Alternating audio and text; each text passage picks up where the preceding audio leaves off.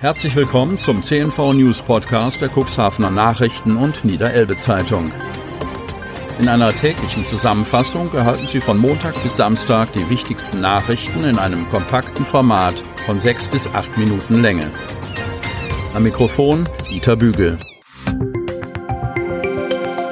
Sonnabend, 10. April 2021. Infektionsquote steigt vor Wochenende. Kreis Cuxhaven.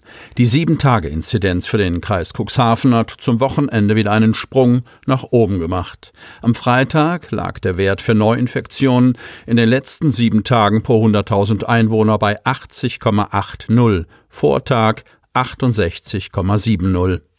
Ausschlaggebend sind 42 neue bestätigte Fälle aus dem gesamten Kreisgebiet.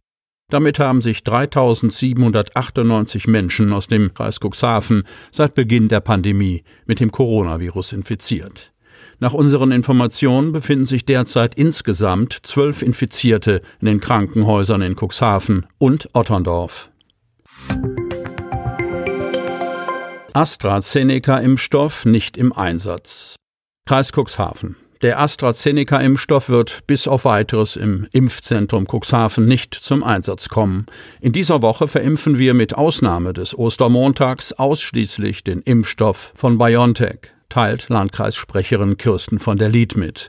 Am Ostermontag sei der vorerst letzte Tag gewesen, an dem auch AstraZeneca zum Einsatz kam. Auch in der kommenden Woche wird AstraZeneca bei uns definitiv nicht verimpft werden. Ausschlaggebend dafür seien organisatorische und logistische Gründe. Grundsätzlich soll AstraZeneca weiterhin im Landkreis Cuxhaven verimpft werden. Ob der AstraZeneca-Impfstoff in der Woche ab dem 19. April im Impfzentrum wieder eingesetzt wird, steht noch nicht fest, sagt von der Lied. Sicher sei dagegen, dass in der Woche vom 12. bis 18. April für etwa ein Viertel aller Impfungen das Moderna-Vakzin verwendet wird. Die übrigen Impflinge erhalten in der Woche den BioNTech-Impfstoff Impfstoff, so von der Lied. Nach Angaben der Landkreissprecherin wurden zunächst alle neuen Termine für Erstimpfungen ausschließlich für Moderna und BioNTech vergeben. Wie genau mit dem Impfstoff von AstraZeneca weiterverfahren wird, wird derzeit geklärt und hängt von vielen Faktoren ab, so von der Lied. Es gibt aus der Konferenz der Gesundheitsministerinnen und Minister auf Bundesebene noch keine eindeutige Aussage zum Umgang mit den Zweitimpfungen. Im Laufe des Donnerstags habe es von Seiten des Landes dazu unterschiedliche Aussagen gegeben, ob das AstraZeneca-Vakzin in Zukunft verstärkt in den Arztpraxen oder im Impfzentrum eingesetzt werden soll. Trotz der häufigen Planungsänderungen hinsichtlich des weiteren Umgangs mit AstraZeneca brauche niemand die Sorge zu haben, dass die bereits gelieferten Dosen des Impfstoffs verfallen. Der Impfstoff von AstraZeneca ist bei Kühlschranktemperatur ein halbes Jahr haltbar, berichtet von der Lied. Selbst wenn wir also eine Weile nicht wissen, wie wir weiterverfahren, muss kein Impfstoff verworfen werden. Der Landkreis plant, die Zahl der täglichen Impfungen auszuweiten. Während derzeit täglich rund 700 bis 750 Personen geimpft werden, sollen es demnächst bis zu 1000 Impfungen pro Tag sein. Wir befinden uns derzeit in der Abstimmung zu einer vierten Impfstraße, berichtet von der Lied.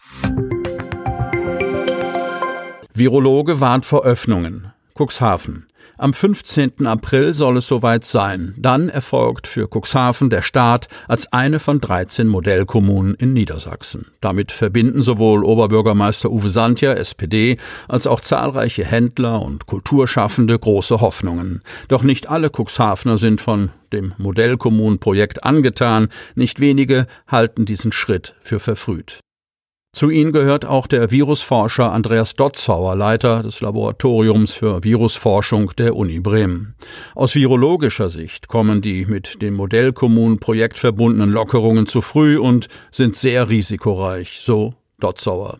Um damit zu machen, muss man wirklich Mut haben. Dotzauer aber den Betrieben und Menschen hilft das ständige Auf und Ab durch Lockerungen auch nicht, die wieder einkassiert werden, wenn die Infektionszahlen steigen.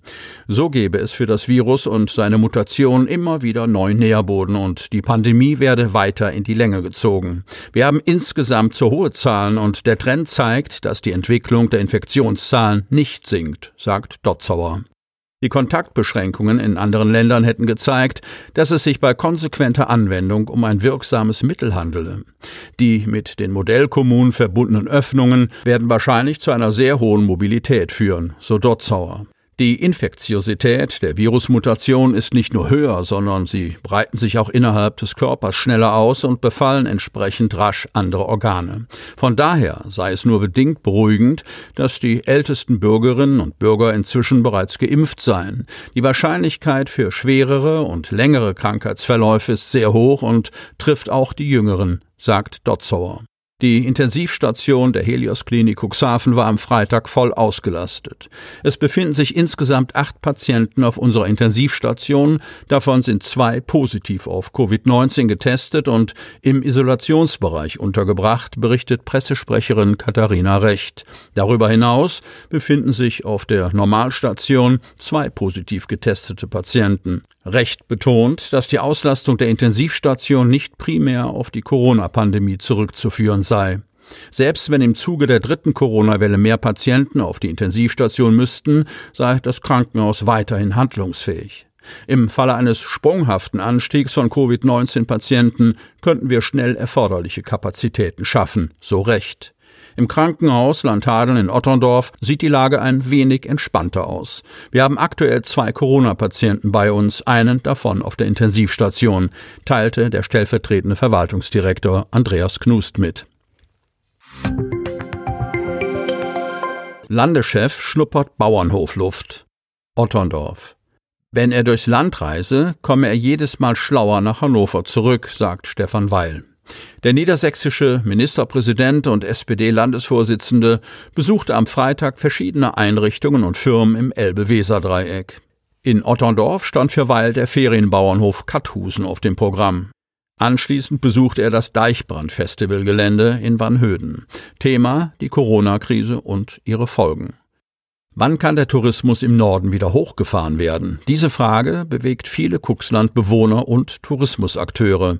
Auch Ute Mushardt, Betriebsleiterin der Nordsee-Ferienhöfe und Vorsitzende der Bundesarbeitsgemeinschaft Urlaub auf dem Bauernhof und Landtourismus, hofft auf schnelle Lockerung der Corona-Beschränkungen. Der Landurlaub ist auch in Corona-Zeiten eine sichere Urlaubsform, der Familien einen Tapeten- und Landschaftswechsel bieten kann, ist die Otterndorferin überzeugt. Bei einem Rundgang über ihren Ferienhof machten Ute Mussart, ihr Mann Hans Heinrich und Sohn Markus den Ministerpräsidenten auf die prekäre Lage der Landtourismusbetriebe aufmerksam. Durch den erneuten Wegfall des Ostergeschäftes und die Beherbergungsverbote hätten drei Viertel der 900 Ferienhöfe in Niedersachsen mit Liquiditätsengpässen zu kämpfen, so Mussart. Der Umsatzverlust pro Betrieb betrage mittlerweile knapp 50.000 Euro. Und die Hälfte der landwirtschaftlich geführten Ferienbetriebe seien bislang für die Corona-Wirtschaftshilfen aufgrund des Mischbetriebskriteriums nicht antragsberechtigt. Es wäre wichtig für uns, wenn neben dem Einzelhandel und der Außengastronomie auch die Beherbergungsbetriebe zum Zuge kommen, so Ute Mussert. Man müsse die Entwicklungen in den ausgewählten Modellkommunen etwa Cuxhaven zunächst genau beobachten, bevor weitere Öffnungsschritte erfolgen können, erwiderte Weil. Auf der anderen Seite setzt der Ministerpräsident auf Vollgas beim Impfen. Bei uns bleibt kein Impfstoff liegen, versprach Weil. Drei junge Menschen schwer verletzt. Kreis Cuxhaven. Bei einem Verkehrsunfall in Beverstedt wurden am Donnerstagabend drei junge Menschen schwer verletzt. Die Kollision ereignete sich gegen 21.40 Uhr auf der Gemeindestraße zum Friedhof. Ein 21-Jähriger aus Beverstedt war mit seinem Audi A4 in Richtung Ahe unterwegs. Im Auto saßen außerdem eine 18-Jährige und ein 22-Jähriger. Im Ausgang einer Linkskurve verlor der junge Fahrer die Kontrolle über das Fahrzeug. Der Wagen kam nach rechts von der Fahrbahn ab und prallte zunächst gegen einen Straßenbaum. Wie die Polizei mitteilt, sei das Auto durch die Wucht des Aufpralls um den Baum geschleudert worden und dann mit der linken Fahrzeugseite gegen einen weiteren Baum geprallt. Die Ermittler vermuten, dass der 21-jährige Fahrer zu schnell unterwegs gewesen war. Er selbst wurde ebenso schwer verletzt wie die 18-jährige Beifahrerin und der 22-jährige Mitfahrer auf der Rücksitzbank. Alle drei Personen kamen ins Krankenhaus. Sie möchten noch tiefer in die Themen aus Ihrer Region eintauchen? In unserem CNV-Themen-Podcast auf Tauchgang gibt's alle 14 Tage per Interview interessante Personen, emotionale Stories und bemerkenswerte Projekte aus dem Landkreis Cuxhaven direkt auf die Ohren.